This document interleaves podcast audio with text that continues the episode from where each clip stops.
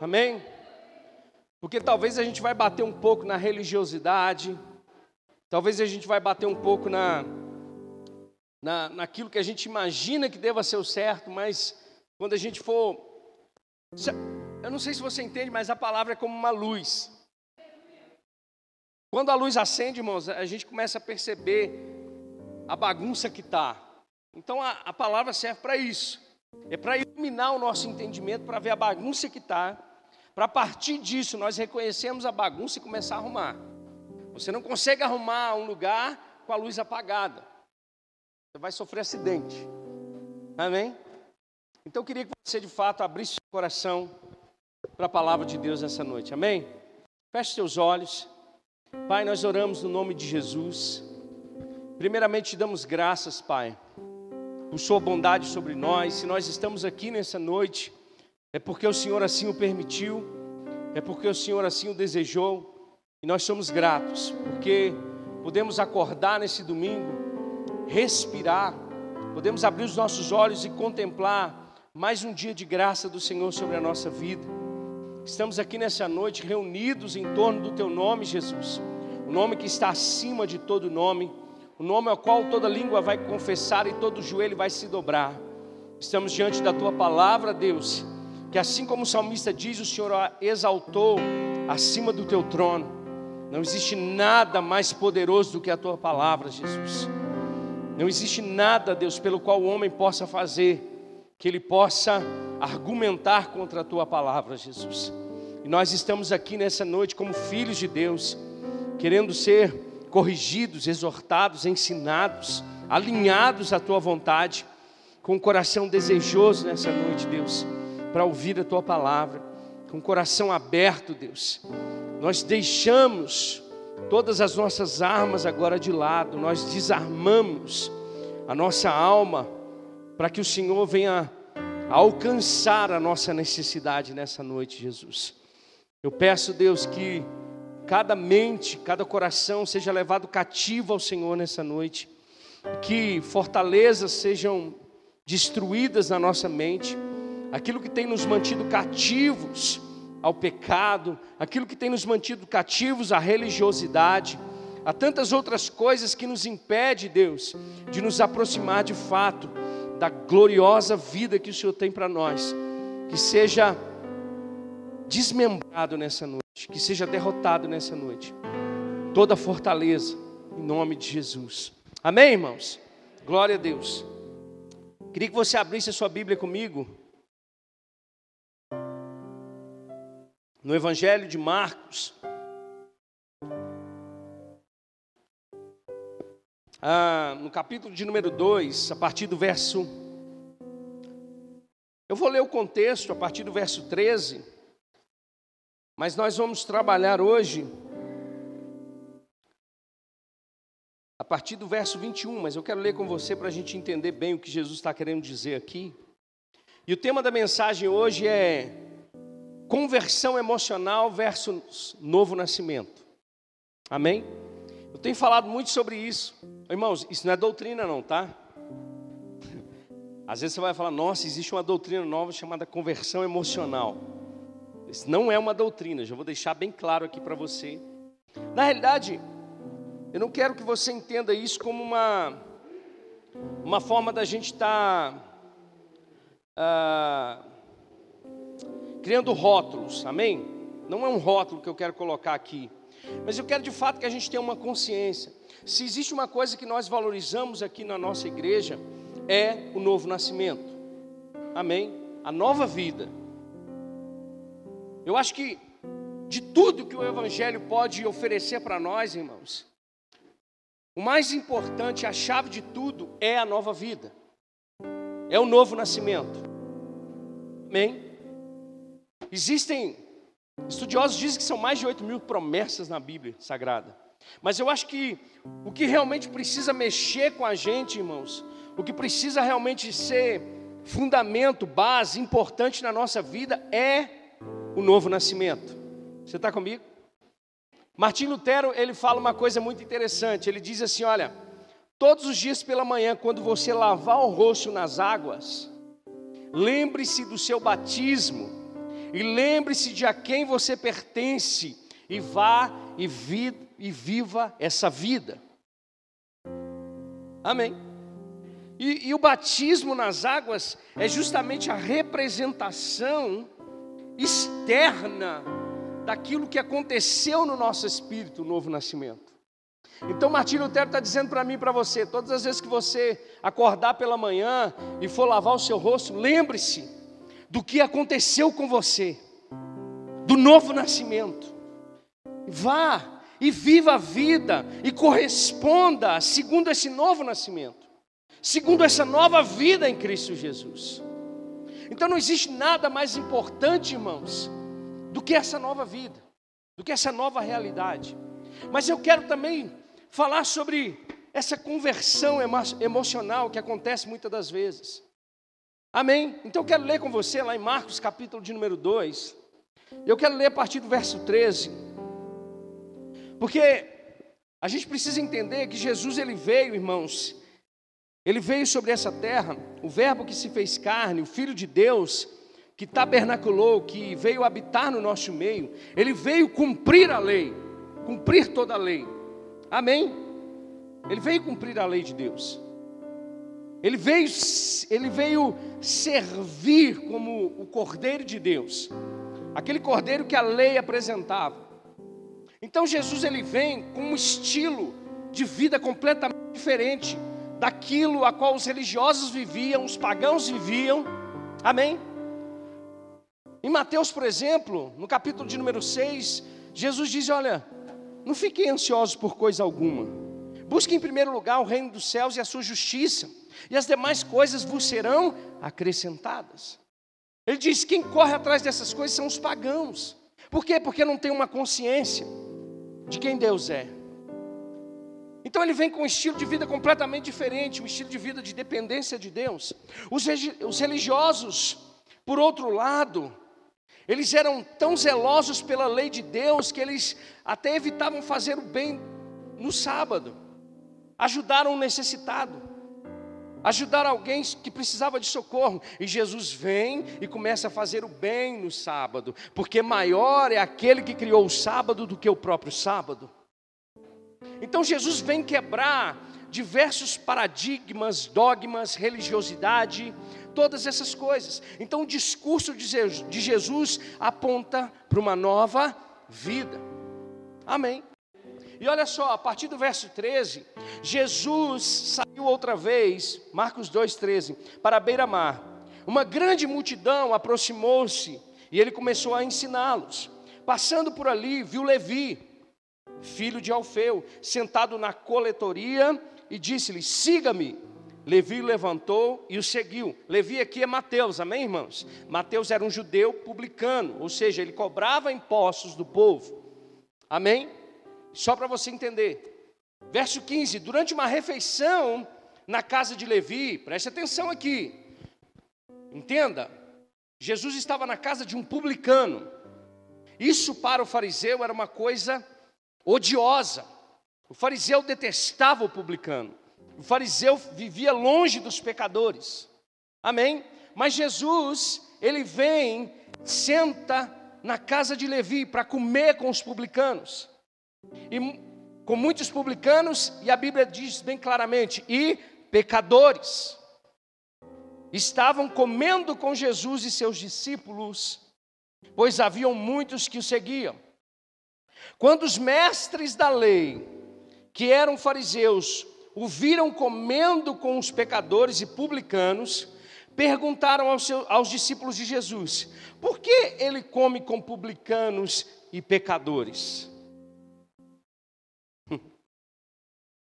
Então era uma raça, né, vamos dizer assim, era uma elite espiritual. Era uma elite que não, que não é, compactuava ou que não se envolvia, fazia acepção de pessoas. Publicanos não servem, pecadores não servem. Mas aí eles perguntam para os discípulos de Jesus: por que, que o mestre de vocês, por que, que esse Jesus, esse homem que diz que é filho de Deus, ele come com publicanos e pecadores? Então, Jesus estava ouvindo a conversa. Então Jesus disse: não são os que têm saúde que precisam de médico, mas sim os doentes. Eu não vim para chamar justos, mas eu vim para chamar pecadores. Então Jesus já responde para eles. Não é que Jesus estava condenando os fariseus. Na, na realidade, Jesus estava querendo abrir a mente dos fariseus, dizendo para eles: não existe ninguém são, todo mundo está doente. Então eu estou chamando os doentes para serem curados. Então, Jesus ele responde a esse questionamento de por que senta com publicanos e pecadores, mas Jesus também insere os fariseus nesse contexto, dizendo: Eu não vim chamar justos, porque eles se achavam justos, eles se achavam perfeitos, porque eles tinham uma lei de Deus, mas eles não tinham um coração em Deus. Então Jesus diz: Olha, eu não vim chamar os sãos, os sãos não precisam de médico, eu vim chamar os doentes. Aí, olha só, aí os discípulos de João e os fariseus, discípulos de João, irmãos, aquele que batizou Jesus, aquele que falou para os, discípulos dele: Eis o Cordeiro de Deus que tira o pecado do mundo, aquele que João Batista disse: Olha, existe um que é muito maior do que eu, que não vai batizar vocês na água, mas vai batizar vocês com o Espírito Santo e com fogo. Esse eu não tenho nem a condição de desatar as suas sandálias. Então os discípulos de João juntaram com os fariseus, e eles estavam no período de jejum, Aí eles dizem: os discípulos de João e os fariseus estavam jejuando. Algumas pessoas vieram a Jesus e lhes perguntaram: por que os discípulos de João e os fariseus jejuavam ou jejuam, mas os teus não? Não. E aqui, para a gente entender qual é esse questionamento, a gente sabe muito bem que o jejum é bíblico, sim ou não? Que o jejum faz bem, que o jejum ele mortifica a carne. Mas o que acontece aqui é que, na realidade, se eu não me engano, na lei, principalmente, eles jejuavam uma vez por ano. No caso do período da propiciação, da expiação dos pecados. E era um período de lamento, um período de, de realmente de sofrimento interno deles. Mas os fariseus começaram a acrescentar outros tipos de jejuns. Os fariseus jejuavam pelo menos duas vezes por semana. Só que eles não jejuavam para viverem para Deus, eles jejuavam para demonstrar uma espécie de santidade e poder diante das pessoas. No entanto, eles, eles despenteavam o cabelo, ficavam com uma cara entristecida, e quando os homens olhavam para os fariseus, diziam: O homem de Deus está jejuando.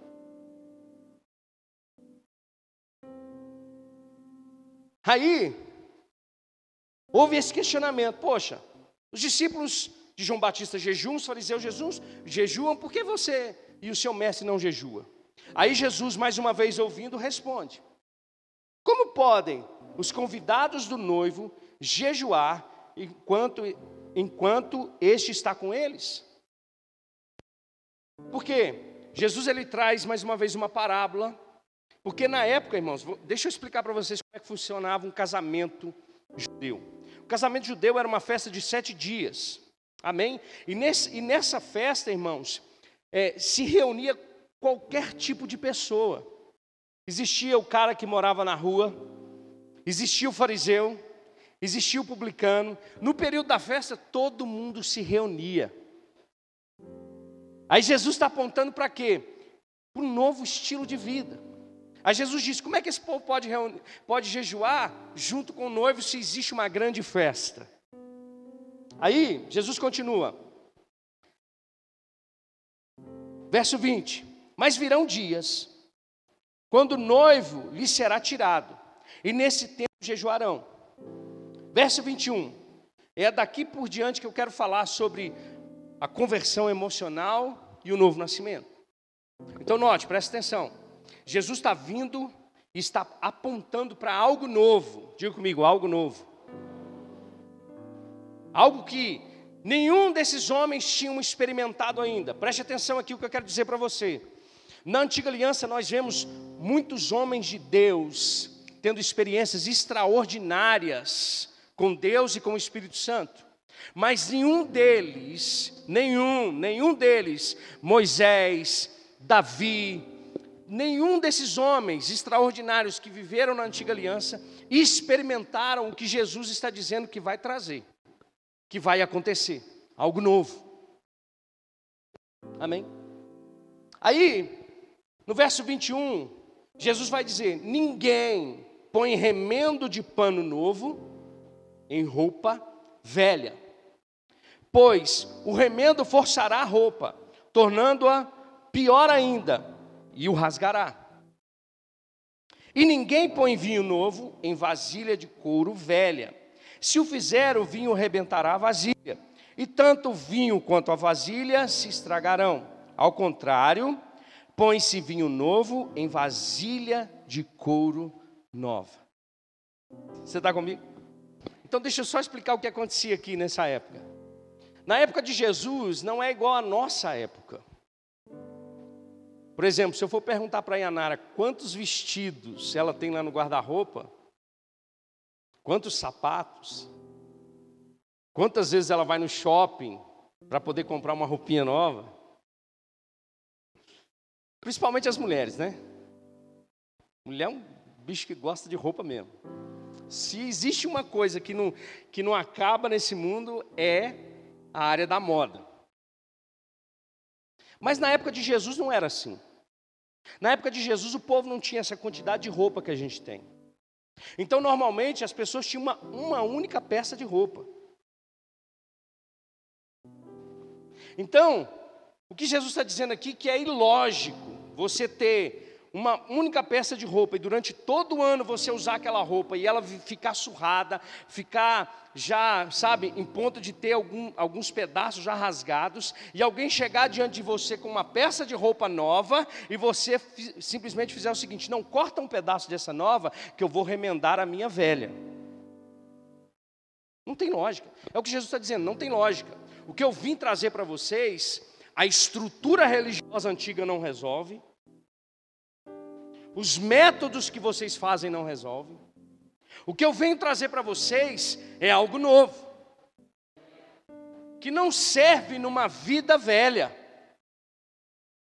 que não serve numa estrutura de pensamento velha. Amém?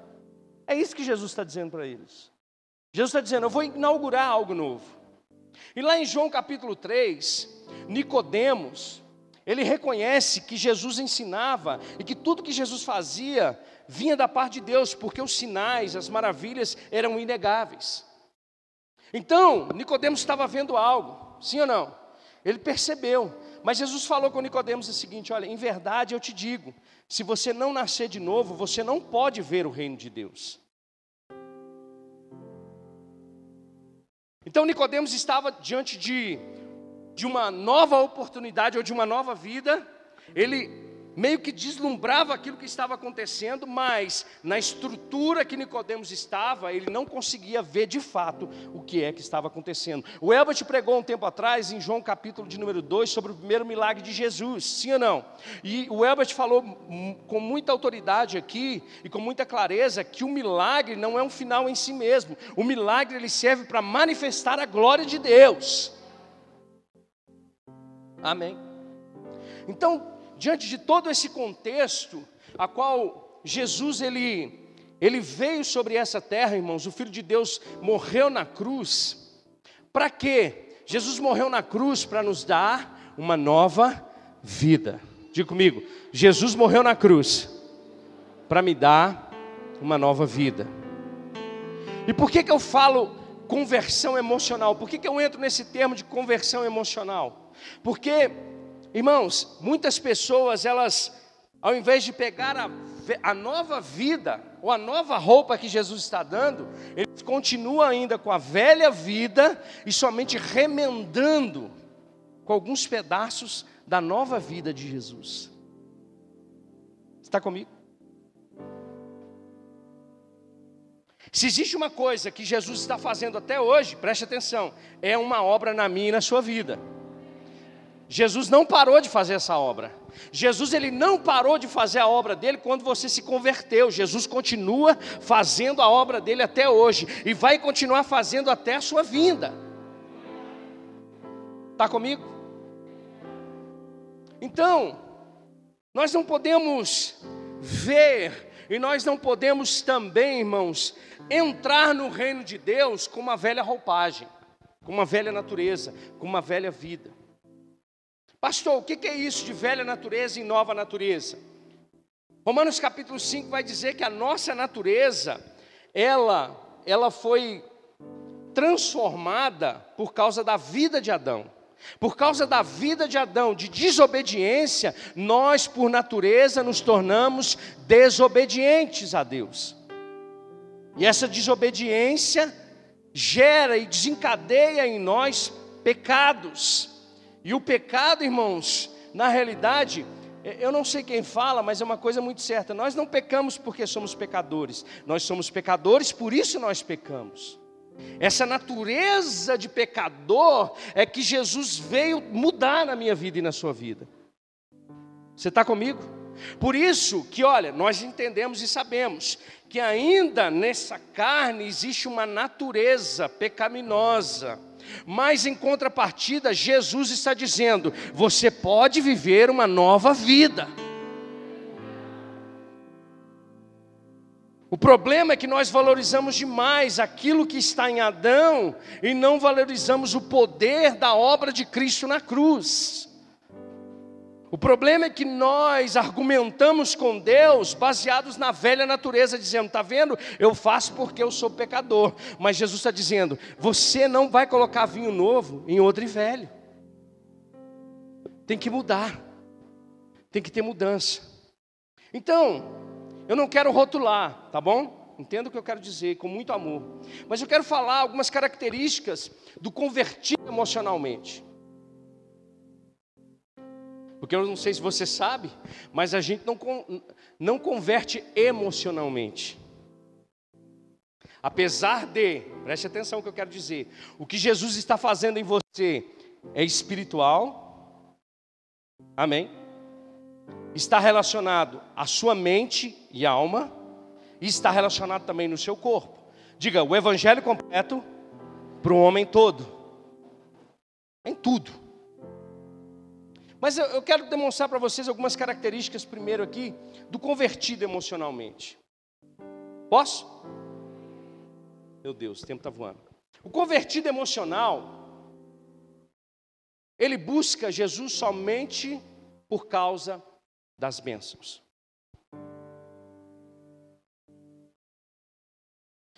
O convertido emocional, ele não sai do lugar de buscar a Deus por aquilo que ele pode dar.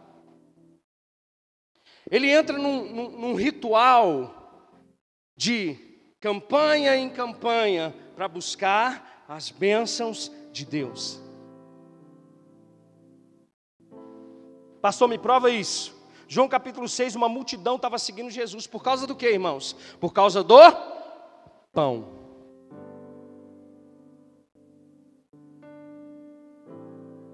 O convertido emocional, ele só quer para ele. Ele só quer aquilo que Deus pode dar para ele. Você está comigo? Então, isso é uma característica de alguém que não se converteu genuinamente, que não nasceu de novo, que não entendeu, preste atenção aqui, aquilo que ele é em Cristo Jesus, a importância do novo nascimento, o que aconteceu com ele de fato. Então, ele diz: Vou para a igreja para buscar minha bênção. Por isso que eu estou dizendo para você: não, não, me ame, continue me amando.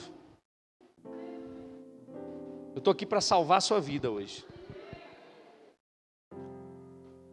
Não, vamos lá, vamos fazer a campanha de sete semanas, porque na última semana, sem quebrar o elo, a bênção de Deus vai chegar na minha vida e na sua vida. É um convertido emocional. Porque o dia que tirar a campanha, o dia que tirar o, o culto das bênçãos de Deus, para de seguir Jesus.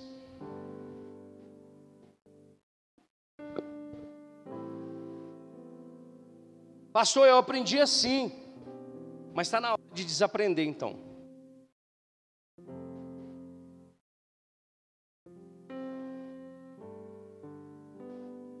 Pastor, mas funcionou na minha vida.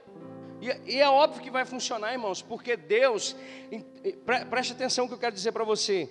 Deus, ele, ele sabe, reconhece a nossa limitação, a nossa fragilidade e os primeiros passos que a gente dá. Mas se você está 10, 20, 30 anos na igreja só pensando nessas coisas, você não se converteu de fato, você só é um emocionado.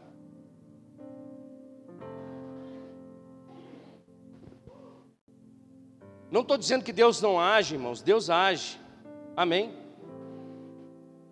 Mas Deus não quer que você tenha uma experiência como a gente vê na televisão. Vem aqui, o que, que você era? Eu era traficante, assassino, maconheiro, cheirava três, sei lá, um monte de coisa. Agora não, agora eu sou empresário do ano, tenho 25 carros na garagem, sete casas e sou milionário. Emocional.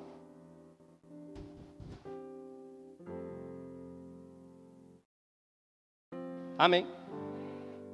Então a primeira característica é que a multidão queria seguir Jesus por aquilo que ele estava oferecendo. Mas quando Jesus falou, vocês só vêm a mim por causa desse pão que perece, deixa eu dizer para vocês: existe um pão que desce do céu. Aí o povo disse: Não quero comer esse pão do céu, eu quero comer esse pão que está aqui. E aí o que, que aconteceu? A maioria foi embora. Segunda característica de um convertido emocional, ele busca também mais o poder. Evidencia o poder, mas não quer renúncia. Nosso culto hoje foi poder. Mas não quer ouvir a palavra e renunciar ou ser transformado pela palavra na segunda-feira pela manhã. Pastor, me diz base bíblica para isso. Atos capítulo 8, um homem chamado Simão, o mago, se converteu. Mas quando os discípulos saíram de Jerusalém até Samaria para impor as mãos sobre aquele povo, para receber o poder do Espírito Santo, para serem testemunha, ele falou: quanto que vale? Quanto vale esse dom do Espírito? O convertido emocional, ele quer, ele, ele quer só subir na parede. Ele quer só o Pentecoste. E você está falando com um homem que nasceu no Pentecoste. Eu sou. Se não tiver um arrepio, se eu não ver anjo subindo e descendo, não tem Deus no negócio. Só quer o poder, mas não quer a renúncia. Convertido emocional, ele vive ele vive buscando isso. Poder, poder, poder. Vamos, pastor, vamos, vamos fazer a vigília, vamos subir para o monte, vamos descer o monte, vamos, vamos virar de cabeça para baixo, vamos, eu quero ver o. Mas não tem vida transformada. O caráter continua sendo o mau caráter de sempre. Esse é o convertido emocional que quer só buscar o poder. Simão, irmãos, não estava interessado de fato em viver uma vida de renúncia para Jesus, ele estava querendo é o poder. Porque eu não sei se você sabe, mas um microfone na mão e um púlpito e uma parede preta dá poder.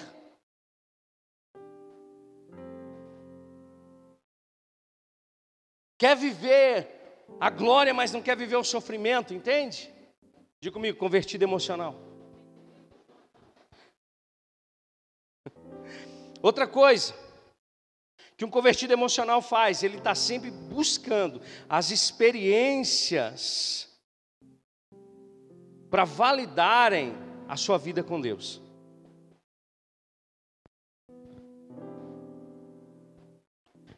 É como do poder.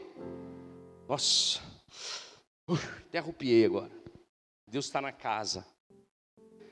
Mas nem sempre você vai sentir um arrupio e Deus está na casa nem sempre a palavra vai ser igual a palavra do pastor Felipe Wakeman, que fez todo mundo voar. Às vezes a palavra vai ser para te colocar bem ajeitado na cadeira mesmo, como um crente, filho de Deus. E é Deus falando também.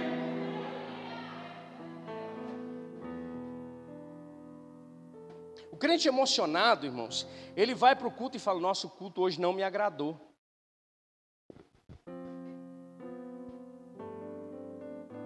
Pipoca estava fria, a cantina diminuiu o salgado, a cadeira estava torta, não tem ar-condicionado, Os irmãos lá na porta lá parece general, ao invés de ser. Quem te falou que o culto é para você?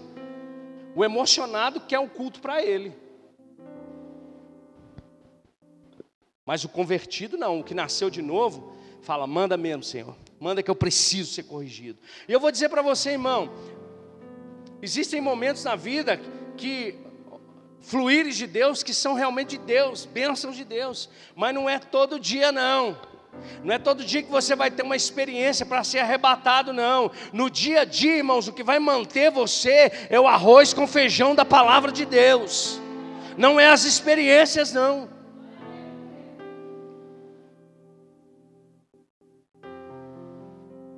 Porque o crente emocionado que vive de experiência, ele vive sempre fazendo prova de Deus. Agora, aquele que é nascido de novo, ele vive guiado pelo Espírito de Deus. Vocês estão me amando? Outra característica do convertido emocional. Nossa, essa é forte. Ele busca o avivamento. Já viu aí a, a moda do, dos avivamentos, né? Já viram? O que é avivar, irmãos? É tornar vida aquilo que estava morto. O convertido emocional faz conferência de avivamento, mas não quer ser o avivado da segunda-feira pela manhã para ser a resposta para aquele que está morto do lado dele. Não, vamos para a conferência de avivamento. Vamos lá. Vamos lá, porque vai ser poder de Deus, vai ser glória de Deus. Mas na segunda-feira continua do mesmo jeito. Sabe, sabe, sabe quando você põe fogo em papel? Pega fogo na hora, mas daqui a pouquinho cessa. Eu acho legal porque tem muito crente assim, pastor, vou na conferência e tal, vou no... Aí o cara chega, irmãos, no, no outro domingo, chutando a porta da igreja, pastor do céu. Ah, sou o cara agora, fortão, poderoso. Aí, pastor, é, vai lavar o banheiro então.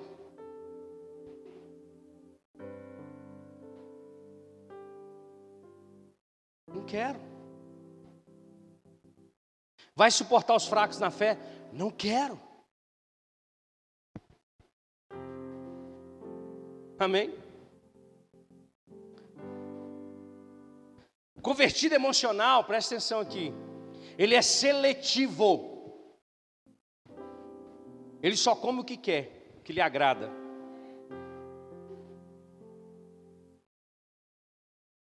Convertido emocional, irmão, ele tem o pregador favorito.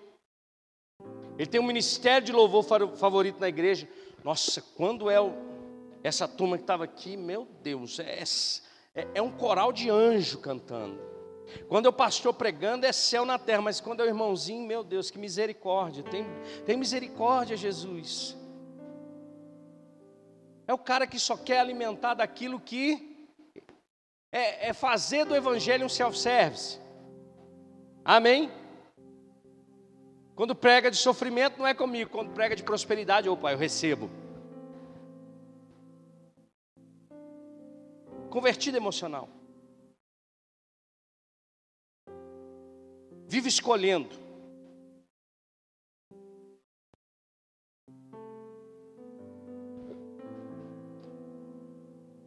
O convertido emocional ele tem uma característica interessante, ele não frutifica, ele dá só resultado.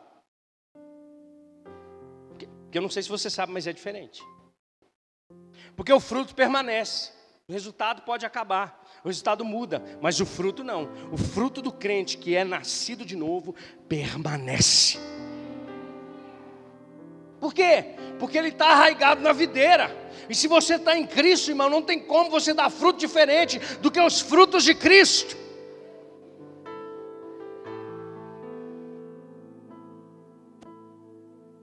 Convertido emocionado, irmãos, ele gosta de, de fazer barulho, mas ele não quer ter constância.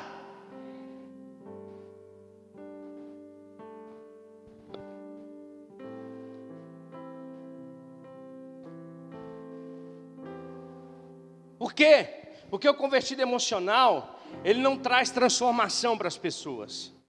Você anda com a pessoa, mas é como se ela fosse vazia. Era isso que acontecia com os fariseus, eles não mudavam a vida das pessoas. O que Jesus está dizendo é: eu sento com publicanos e pecadores e não tenho a minha vida mudada, mas eles sim têm a vida deles transformadas.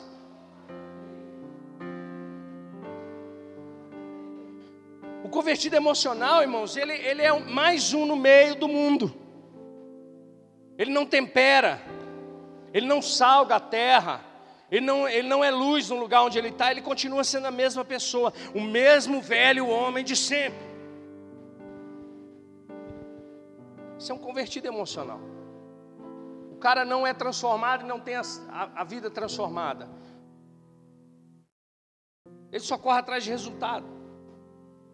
Agora, outra característica do convertido emocional é que ele vive em inconstância. Ele não tem uma constância, ele não tem um crescimento. Você quer ver crente emocional, irmãos? Convertido emocional? É gente que não consegue permanecer num lugar. Ele nunca está satisfeito, ele está sempre buscando uma igreja com uma revelação nova. E, e entendo o que eu quero dizer, eu não, eu não estou apontando aqui que as pessoas normalmente que mudam de igreja estão mudando porque são crentes emocionais. Existem situações e situações, mas você consegue perceber quando é de fato uma necessidade de mudar da igreja e quando é só emocional.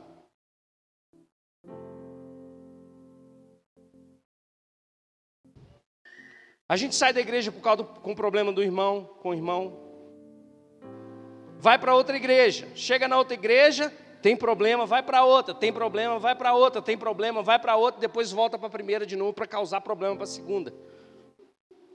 Crente emocionado, que não consegue ser confrontado, que não consegue, sabe, se, se, se acha tão espiritual, irmãos, que não consegue dar suporte para os mais fracos na fé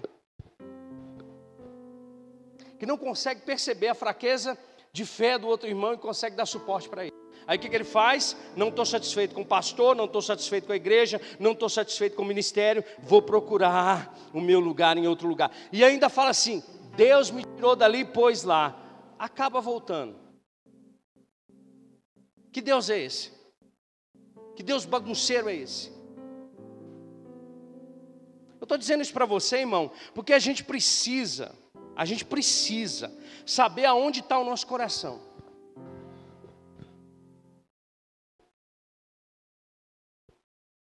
Se realmente, irmãos, nós nascemos de novo. E a última, para encerrar sobre o crente emocionado. O crente emocionado, ele tatua Jesus no braço, mas não tem as leis de Deus no coração. Ele paga de do cara que é livre do legalismo mas ele não compreendeu a graça. Ele tatua Jesus no corpo inteiro. Coloca lá assim, ó, faz igual o Neymar, né? 100% Jesus na, na faixa, mas lá na casa dele é o bordel. Crente emocionado, quer dizer, convertido emocionado. Você pode dar um amém de vez em quando? Então, depois que a gente entender um pouco as características do que, que é um convertido emocionado, e que a gente tem que fugir disso, e aqui eu quero trazer equilíbrio. Eu não sou contra as emoções, obviamente, porque Deus nos deu emoções, amém? Nós vivemos nós, nós sentimos, isso é, é fruto da criação de Deus. Eu não estou dizendo que a gente não pode ver anjo, eu não estou dizendo que a gente não pode subir parede, eu não estou dizendo que você não pode tatuar, eu não estou dizendo nada disso. Eu estou dizendo para você que não dá para ficar com a roupa velha e ficar só pegando o remendinho da nova e continuar vivendo uma vida miserável uma vida de condenação, uma vida de legalismo, uma vida, irmãos, que não frutifica para Deus, uma vida que não testemunha o poder de Deus, uma vida que não entende o que Jesus de fato fez na cruz. Está comigo?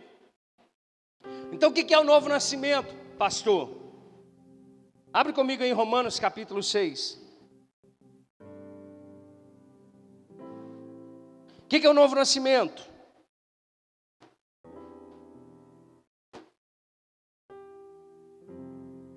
O novo nascimento é nós deixamos de ser escravos do pecado. Vocês estão aqui? O novo nascimento é: eu não tenho mais como Senhor o pecado na minha vida. Agora a minha vida oferece louvor a Deus.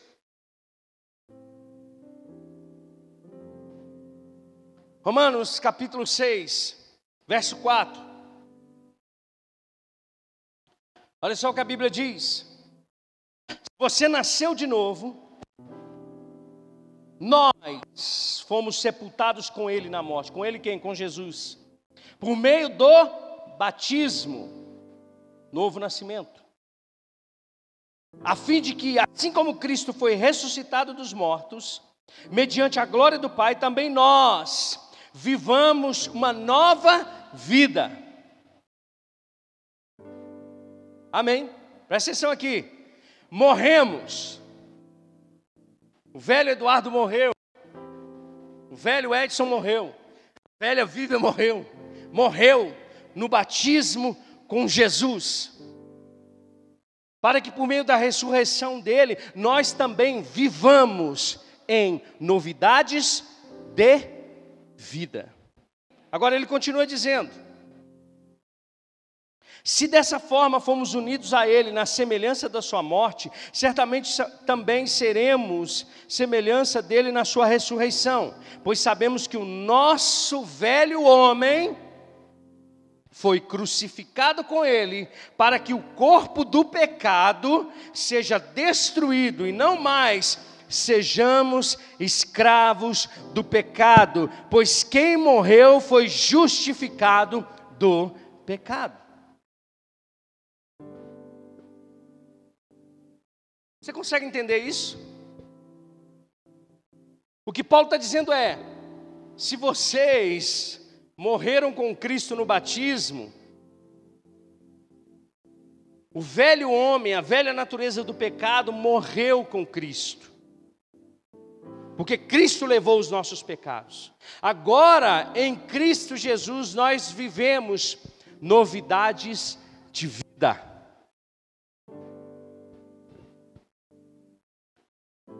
Diga comigo assim: eu não sou mais escravo do pecado. Você tem que ter convicção disso no seu coração, pastor. Mas eu erro, eu peco. Mas você não é escravo. Você não precisa obedecer aos desejos desenfreados da carne. Você não precisa conceber o pecado. Irmãos, a gente tem uma cultura de achar que tentação é pecado. Não, tentação não é pecado, porque se fosse Jesus tinha pecado. Agora, a tentação, dando ocasião na nossa mente, e nós dando lugar para a tentação, gera o pecado. E com a consequência disso, a morte. Nós não precisamos, em Cristo Jesus, dar lugar para a tentação.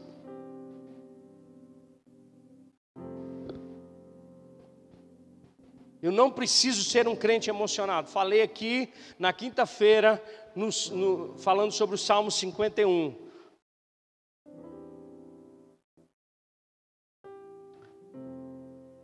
Homem de Deus é reconhecido pelo seu caráter. Você está comigo? É pelo caráter, não é pelos dons, não é pelo poder, não é pela unção é pelo caráter. Nós não precisamos nos tornar novamente escravos. Não adianta, irmão, você querer pegar remendo da roupa nova e colocar na roupa velha do pecado. Não vai surgir efeito. Você vai inutilizar a roupa nova e vai perder também a roupa velha.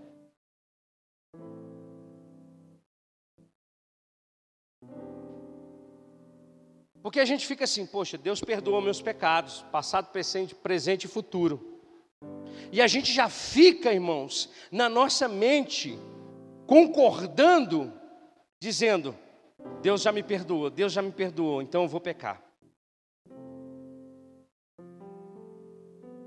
Agora a gente esquece que a Bíblia continua dizendo que o salário do pecado é a.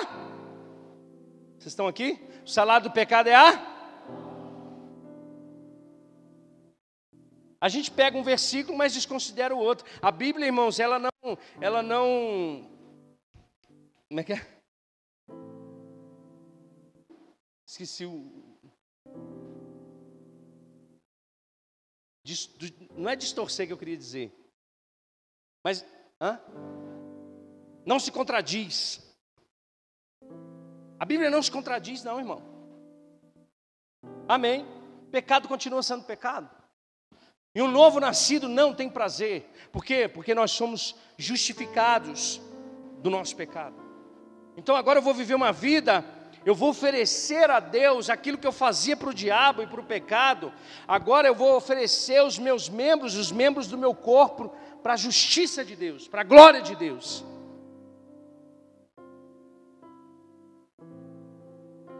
Está comigo?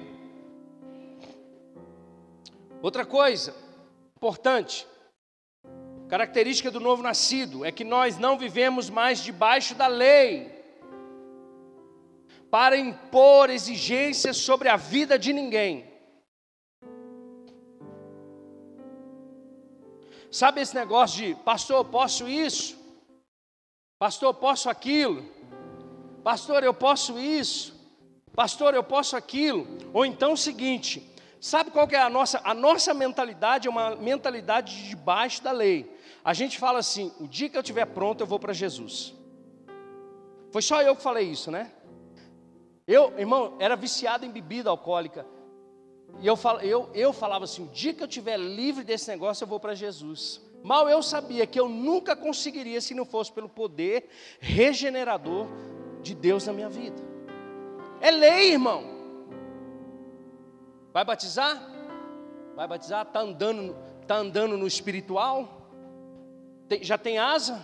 Se já tem asa, virou santo. Então, se está santo, pode batizar. Lei. impondo sobre a vida dos irmãos aquilo que a gente mesmo não vive. Abre comigo lá em Gálatas capítulo 5. É uma luta, irmãos.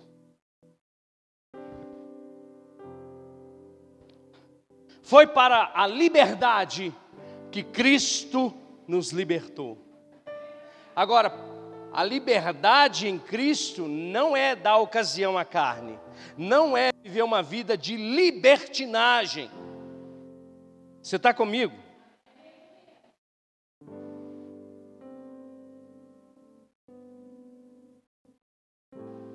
A gente tem que tomar cuidado com isso.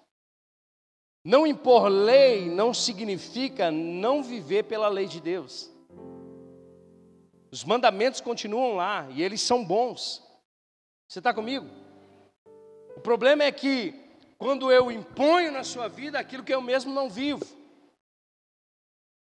O problema é que, olha só o que acontecia na igreja de Gálatas. Portanto, permaneçam firmes e não se deixem submeter novamente a um jugo de escravidão.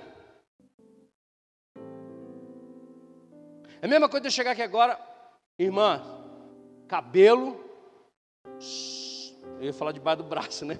Mas aí as feministas já ficam doidas. Falam, não é mesmo, as mulheres tudo com cabelo debaixo do braço. Mas eu falo, não, irmãos, cabelo da cabeça só abaixo dos ombros. Não pode cortar o cabelo curtinho. Não pode tirar o véu. Aí começa a inventar um monte de coisa. Homem, de barba não pode. Mulher, se vestir calça, está endemoniada. Se pôr brinco, misericórdia. Se pôr maquiagem, sangue de Jesus tem poder. Agora, às vezes existe, às vezes a gente precisa falar, irmã, você está meio, né? Você está tá mais para Jezabel do que para a filha de Deus. Precisa corrigir. Chega diante do espelho. E eu falo para mulher e para homem: Papai, está gostando? Papai Espírito Santo, está gostando? Não? Vou tirar. estou aqui para servir os olhos de ninguém. Eu estou aqui para ser filho de Deus, novo nascido. E com isso eu não estou dizendo para você. Isso é uma coisa, irmãos, presta atenção aqui. Às vezes as pessoas chegam perto de mim, pastor, tatuagem é pecado? Eu falo, depende. Por que depende?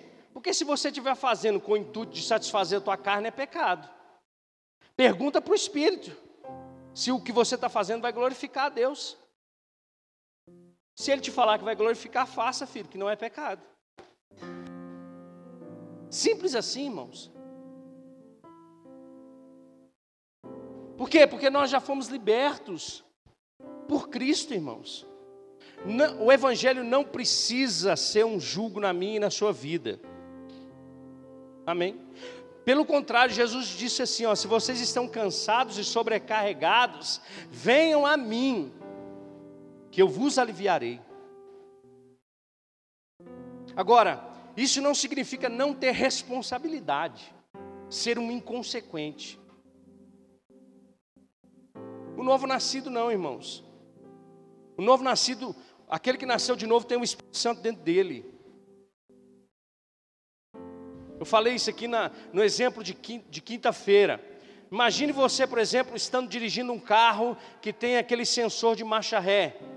E você está dando ré, está dando ré, está dando ré, está dando ré. E o sensor começa a apitar, dizendo que existe uma barreira, você vai bater. O sensor vai pisar no freio para você? Sim ou não? Você vai continuar acelerando, o que, que vai acontecer? Você vai bater. Agora, se você tirar o pé do freio, e, ó, do acelerador e pisar no freio, o que acontece? Você para.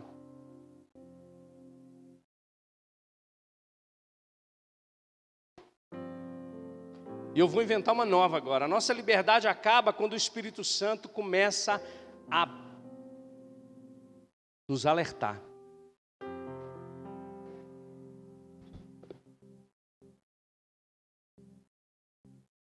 Quando ele começa a apitar, para. Que ele está dizendo: tem alguma coisa errada. Eu estou te guiando. Mas se você não pisar no freio, você vai bater. Amém, irmãos? Isso é nascer de novo. É não se deixar submeter de novo a um jugo de escravidão. Vou te dar um exemplo. Pessoas que pregam no, no, púlpito da igreja dizendo: se você não der o dízimo, você perde a sua salvação. Se você não der o dízimo, você é amaldiçoado. Ah, se você não está dando dízimo, por isso está acontecendo isso, isso e isso na sua vida. Mentira. Mentira do diabo. Julgo. Estão subjugando o povo de Deus por causa de desejos desenfreados você já foi abençoado por Deus. Um novo nascido, ele não dizima para ser abençoado, porque ele é abençoado, então ele oferta.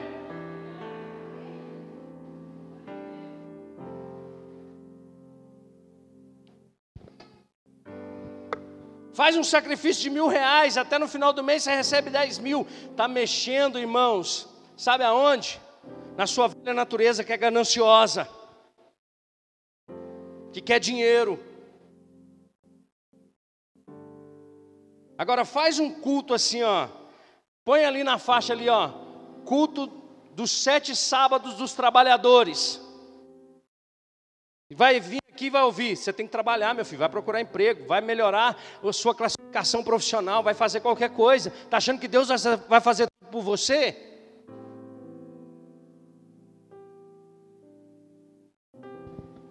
Sabia que os amém ia reduzir. Então a primeira coisa dos nascidos de novo, não somos escravos do pecado e não estamos mais debaixo da lei.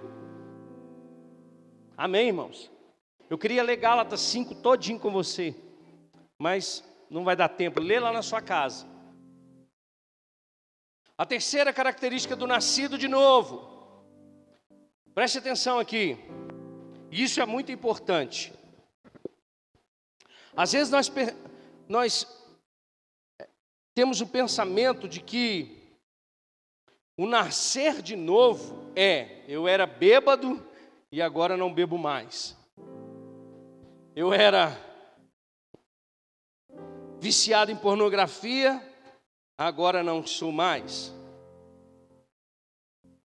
Aí a gente fala assim, poxa, o cara é um ex-drogado, agora é filho de Deus, aleluia. Isso faz parte, porque o Evangelho ele trabalha até no comportamento do homem. Está comigo?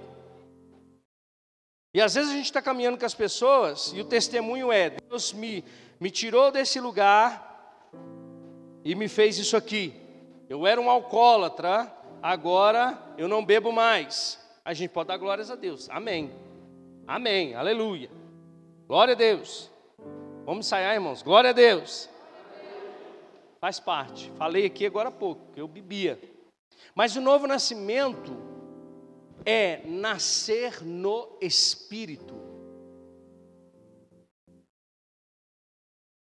É porque você fazia essas coisas estava desligado de Deus. Agora Deus no novo nascimento te conecta com ele de novo. E você recebe vida no espírito. E porque você agora está influenciado por Deus, você deixa de fazer essas coisas. O seu comportamento muda, porque a sua influência agora não é a influência caída e a influência desse mundo, mas é um espírito recriado em Deus, uma nova vida. Abre comigo lá em Romanos capítulo 8.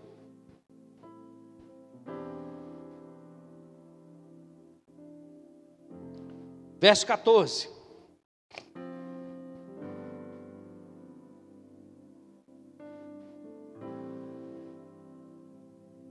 Romanos 8,14 diz: Portanto, irmãos, estamos em dívida, não para com a carne, para vivermos sujeitos a ela. Romanos 8, 14. Romanos 8, 14. É isso que está aí? Romanos 8, 12. Foi mal. Mas vai cair no 14 também. Romanos 8,12. Portanto, irmãos, não estamos em dívida não para com a carne, para vivermos sujeitos a ela. Pois se vocês viverem de acordo com a carne, morrerão. Olha só, presta atenção aqui. Paulo está escrevendo para a igreja de Roma, está escrevendo para pessoas que foram convertidas, está escrevendo para pessoas que receberam o Espírito Santo, que receberam a palavra de Deus, mas que podem viver pela carne, e se continuar vivendo pela carne, vai morrer. Ele não está escrevendo isso para ímpio, não, irmãos. Ele não está escrevendo isso para quem não converteu, está escrevendo para a igreja. Se vocês viverem de acordo com a carne, vocês vão morrer. Mas se pelo Espírito fizerem morrer os atos do corpo, vocês viverão. Agora presta atenção: se pelo Espírito, se pelo Espírito fizerem. O que, que Paulo está dizendo? O Espírito pega junto com você, ele não faz sozinho.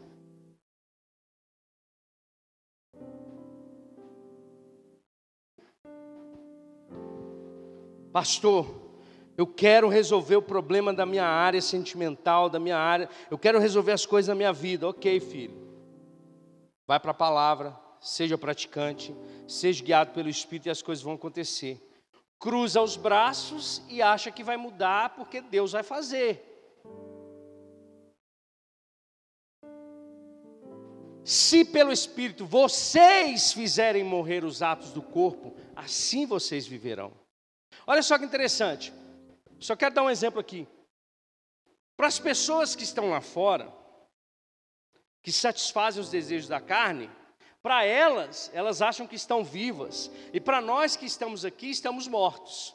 Mas aí Paulo diz: aqueles que satisfazem os desejos da carne, esses estão mortos. Mas aqueles que fazem pelo Espírito mortificar a carne, esses sim é, são os que estão vivos. É o contrário. O diabo quer enganar, irmãos. Vai para o 14. Porque todos os que são guiados pelo Espírito de Deus são o que? Filhos de Deus. Verso 15. Pois vocês não receberam um espírito. Agora, note-lhe o espírito como é que está. Minúsculo. Ali já não está falando do Espírito Santo, está falando de um outro Espírito. Vocês não receberam um Espírito que os escravize para novamente temerem, mas receberam o Espírito que os torna filhos por adoção, por meio dos que clama, Abba Pai. Então eu nasci de novo, não é porque eu deixei de beber. Eu nasci de novo porque eu recebi um espírito, eu recebi um espírito novo, um espírito recriado, e com ele o Espírito Santo habitando dentro de mim. E se ele é santo, então eu me torno santo assim como ele é.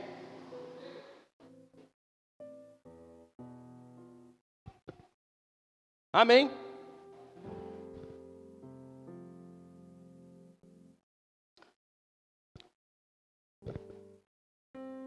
Vamos lá. Outro aspecto do novo nascido, daquele que, que nasceu de novo. Você está comigo? Eu nasci de novo. O que, é que eu preciso continuar fazendo constantemente na minha vida? Diga comigo, renovar a minha mente. O que, é isso, pastor? Renovar a mente. Se nós nascemos de novo, nós nascemos no Espírito.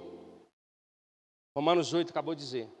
Mas eu tenho agora uma mente que viveu a vida toda influenciada pelo pecado. O que nasceu de novo foi o Espírito. Agora o que eu preciso fazer? Mudar a minha forma de pensar.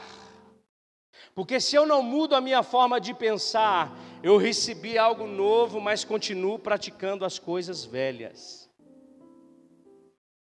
Romanos 12, por favor. Romanos 12, 1. Portanto, irmãos, rogo pelas misericórdias de Deus que se ofereçam em sacrifício vivo, santo e agradável a Deus, que é o culto racional de vocês. Não se amoldem ao padrão deste mundo. O mundo tem um padrão, irmãos. O mundo tem um padrão. E às vezes nós queremos cobrar do mundo, irmãos, um padrão de vida que eles não têm. Você percebeu como, como a, a, a linha desse mundo, ela está a cada dia se tornando pior? Antigamente as músicas, elas tinham é, uma, uma, uma conotação pornográfica, mas ela tinha duplo sentido. Agora não, agora é cita, senta, quica, pula e o, e o pau quebra. O padrão do mundo é esse. O padrão do mundo é as nossas crianças, elas não vão nascer homem e mulher, elas vão decidir se elas serão homem ou mulher. Eu estava falando com a minha esposa esses dias. Na minha época, e eu não sou tão velho assim, amém? Era GLS, gays, lésbicas e simpatizantes. Agora é LGBTQI. O padrão do mundo de influência é trazer esse tipo de deturpação da criação de Deus. Então, Paulo está dizendo: vocês agora que nasceram de novo, não podem mais se amoldar ao padrão desse mundo, mas vocês precisam transformar pela renovação da mente de vocês. O que, que é isso? O que, que é transformar a nossa mente? É, eu tinha um padrão mundano, eu cresci assim, olha, na pornografia, eu aprendi que um homem tem que ter cinco, seis, sete mulheres. Eu aprendi que beber, é, se embriagar não, não tem problema nenhum. Você tem que viver a vida do jeito que você quiser, curtir a sua vida, padrão do mundo. Aí eu venho agora, porque eu sou uma nova criação. O que o mundo fala, mas o que a palavra diz. O que o mundo fala, mas o que a palavra tem para mim.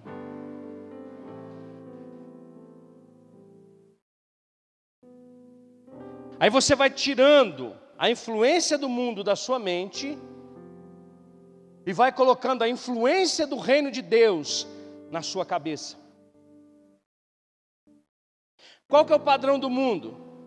padrão do mundo é, irmão, independente do que é, para você se tornar um cara próspero, suba nas pessoas, aproveite das pessoas, faça o que faça e aconteça, use as pessoas de escada, não respeite, seja violento.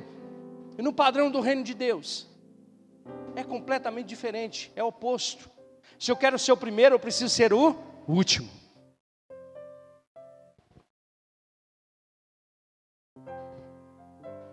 Vou te mostrar isso. Abre comigo lá, em Tiago capítulo 1, verso 22. A gente já vai acabar, viu, irmãos? Amém? Vocês estão aqui ainda? Ou já querem ir embora para casa? Tiago 1, 22. Como você muda a sua mentalidade, a sua velha forma de pensar para uma nova forma de pensar? Tiago vai dizer: sejam praticantes da palavra. Sejam praticantes da palavra. E não apenas ouvintes, enganando a vocês mesmos. A gente, irmãos, viveu debaixo da influência do diabo. Que isso, pastor? Que isso, você está doido? Lê lá Efésios capítulo 2, vê João capítulo 8, você vai ver pecado, o, o diabo quer te levar cada vez mais para o lugar dele. Mas aí vem a palavra de Deus e tira-nos desse lugar. Paulo chega a dizer sofismas. O que é sofisma? Sofisma é um pensamento errado. E eu quero aqui já, já quebrar um bezerro. Às vezes a gente vai pensar assim: nossa, vou ser sincero com vocês, a igreja evangélica do, no Brasil ela tem preconceito contra os homossexuais. Tem preconceito. Nós temos preconceito. Nós não temos a capacidade, irmãos, espiritual de tratar isso. E às vezes nós vamos pensar que um homem que se vestiu de mulher a vida inteira, porque ele foi levado pelo pecado original, pela depravação total, a deturpar a sua imagem, porque ele perdeu a referência de Deus. E a gente pensa que a conversão desse homem vai ser: ele vai virar homem, vai casar e vai ter filho. Quem te disse? Talvez ele vai continuar sendo homossexual a vida inteira, ter desejos homossexuais a vida inteira, mas ele vai decidir no coração a nunca mais ceder aos desejos por causa de Cristo. Mas você sabe o que a gente quer fazer? Tirar a casca de mudar a casca de fora para colocar ele no altar para poder cantar. É só isso. Se mudou a casca, tirou os peitão, a bunda, tá, tá, tá normal. Virou homem de novo. Então agora, vamos casar. Aí casa o cara, o cara continua com desejo homossexual e nunca vai ser feliz.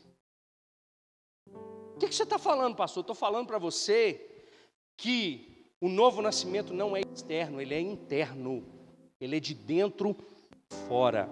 Homossexuais vão sim, talvez muitos deles serão curados, serão regenerados, transformados, terão famílias, mas nem todos serão assim. Deixa eu perguntar para aqui, vamos ver os homens aqui se eles são corajosos. Vê uma mulher bonita. Você vai furar os seus dois olhos? Fura. Não fura. Agora, o que você faz com aquilo que você está recebendo é que muda tudo. Jesus falou assim: olha, se você olhar e desejar, você já se tornou um adúltero. Ele não falou, se você olhar, você se tornou um adúltero. E eu não estou dizendo para você sair olhando para as mulheres dos outros, não, viu irmão? Eu estou dizendo para você que a gente tem uma percepção completamente diferente daquilo que deveria ser a verdade. Por que, que eu estou querendo dizer isso para você? Porque é natureza. Deus não tira natureza. Um homem vai continuar sendo homem. Às vezes, sabe o que a gente faz, irmãos? A gente quer tirar a natureza dos nossos filhos, achando que eles vão se tornar santos. Falando, filho, você não pode gostar de mulher, você não pode gostar de mulher. Um dia Deus vai te dar uma mulher. De tanto você falar, ele não vai gostar de mulher mesmo.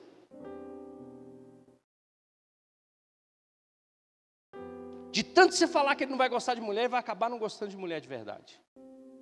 Existe uma diferença muito grande, irmãos, gritante, da transformação de dentro para fora do que aquilo que a gente está acostumado só com a casca.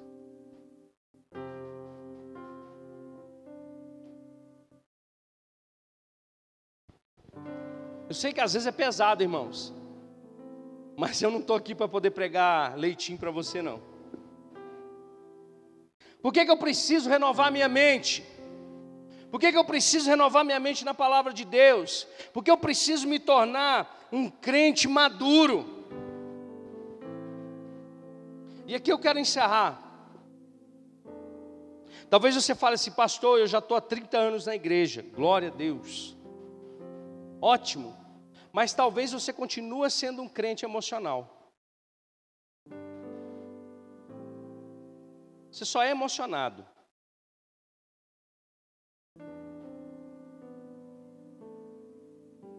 Abre comigo Hebreus capítulo 5, verso 11.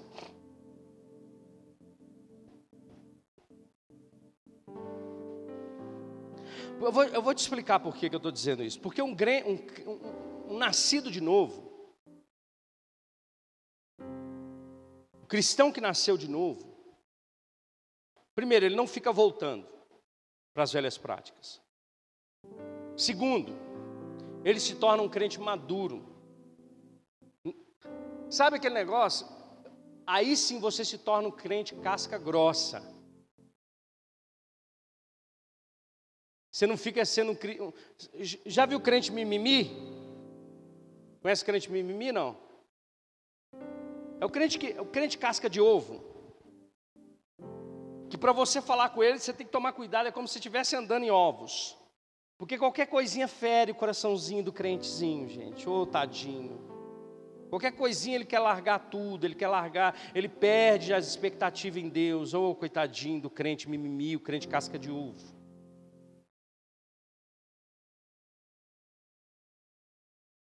Porque lá em Hebreus capítulo 5, verso 11, o escritor aos Hebreus está dizendo: quanto a isso, temos muito que dizer, coisas difíceis de explicar, porque vocês se tornaram lentos em aprender, tardios em aprender. Vai para o próximo.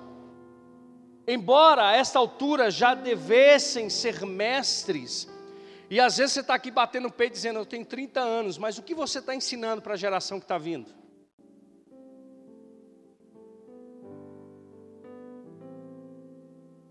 Já tenho 20 anos, já tenho 10 anos.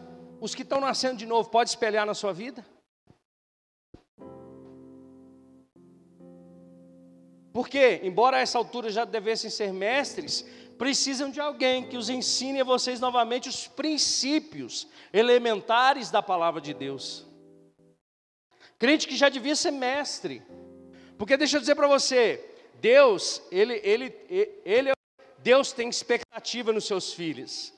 Quando um pecador nasce de novo, ele já, Deus já está lá em cima assim, olha, eu já vejo esse menino lá na frente, sendo uma bomba na minha mão no bom sentido, crescendo, avançando, sendo zeloso, sendo um influenciador, sendo sal para essa terra e luz para esse mundo, sendo resposta, deixando um legado, manifestando o poder e a glória de Deus, sendo a minha testemunha. Deus, quando você nasce de novo, Deus já pensa assim. Mas aí, a gente vai passando tempo, tempo, tempo, tempo de igreja, tempo de igreja, e se torna lento em aprender. E acaba que as pessoas precisam voltar a ensinar princípios elementares da palavra de Deus. Estão precisando de leite e não de alimento sólido. Davi mama mamadeira? Hã? Mama mais não, né? E já está comendo um arrozinho com feijão? Não, Continua dando leite para ele a vida inteira, só. É melhor para ele, não é não? Não é não, né? Ele vai conseguir viver só com leitinho espiritual? Não vai. Vai chegar uma hora, irmão, que precisa começar a comer comida que dá sustância. Porque se eu, trazer, se eu trouxer só o leitinho, daqui a pouco a gente vai ter uma Eclésia Kids de velhos kids. Eu sei que vocês vão eu sei que alguns aqui estão me amando ainda. Estão precisando de leite e não de alimento sólido. Agora presta atenção, por quê? Porque quem se alimenta de leite ainda é criança e não tem experiência no ensino da justiça. Por quê? Porque se alimenta. Verso 14: Mas o alimento sólido é para os adultos, os quais, pelo exercício constante. Que exercício constante é esse?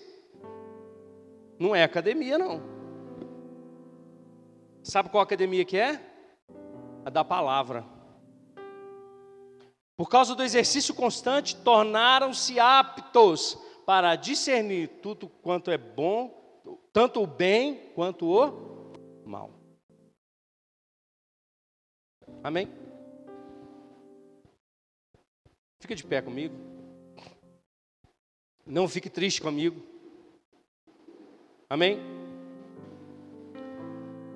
Não fique decepcionado comigo. Se talvez você veio aqui para poder receber uma palavra de ânimo, eu fui muito abençoado com essa ministração nessa noite. Eu só queria saber, tem alguém que nos visita pela primeira vez? Tem uma jovem ali, tem uma jovem lá atrás. Tem um jovem aqui também, glória a Deus. É um casal, né, com uns filhos. Pois é, não se assuste não, tá? Em nome de Jesus. Mas, como eu disse no início, a gente precisa realmente desarmar o nosso coração para deixar Deus fazer a obra dele. Amém. Talvez você está aqui pela primeira vez e nunca tinha ouvido falar sobre esse negócio de novo nascimento. O que é novo nascimento? Novo nascimento é você realmente deixar a sua velha vida para viver uma vida nova com Deus. Amém. É você se converter. O que é conversão? Você estava indo em direção ao lugar e, e muda a direção. Qual era a direção que todos nós estávamos juntos? Indo para o inferno. Aí a conversão é: eu sei que existe um caminho que se chama Jesus Cristo. Então, se você está aqui a primeira vez e nunca tinha ouvido o Evangelho, ou se você nunca confessou a Jesus Cristo como Senhor e Salvador para nascer de novo, porque para nascer de novo você precisa crer no teu coração e confessar com a tua boca, eu quero te fazer esse convite nessa noite.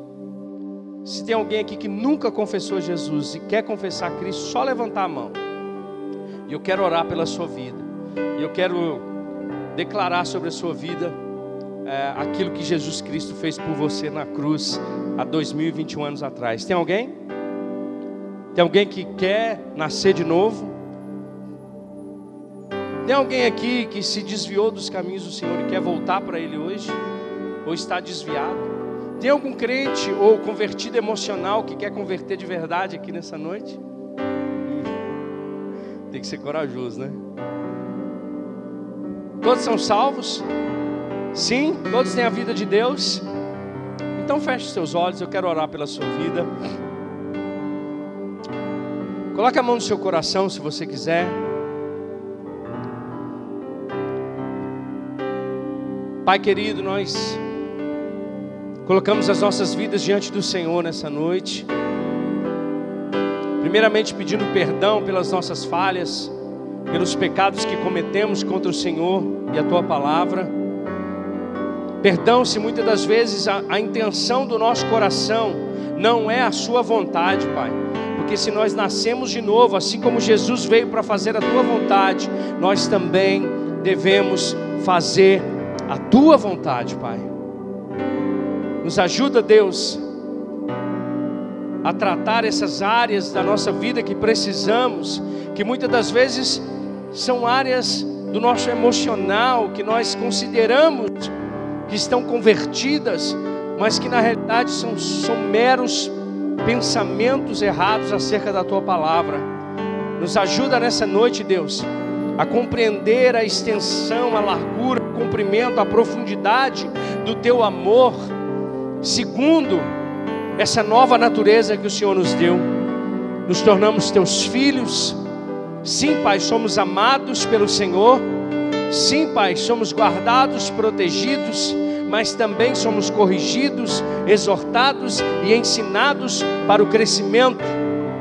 Desejamos, Pai, ser filhos maduros, filhos praticantes da tua palavra, filhos, Pai, que glorificam o teu nome através das nossas atitudes e comportamentos, mas que mais do que isso, que possamos entender que tudo começa de dentro para fora. Novo nascimento, Pai.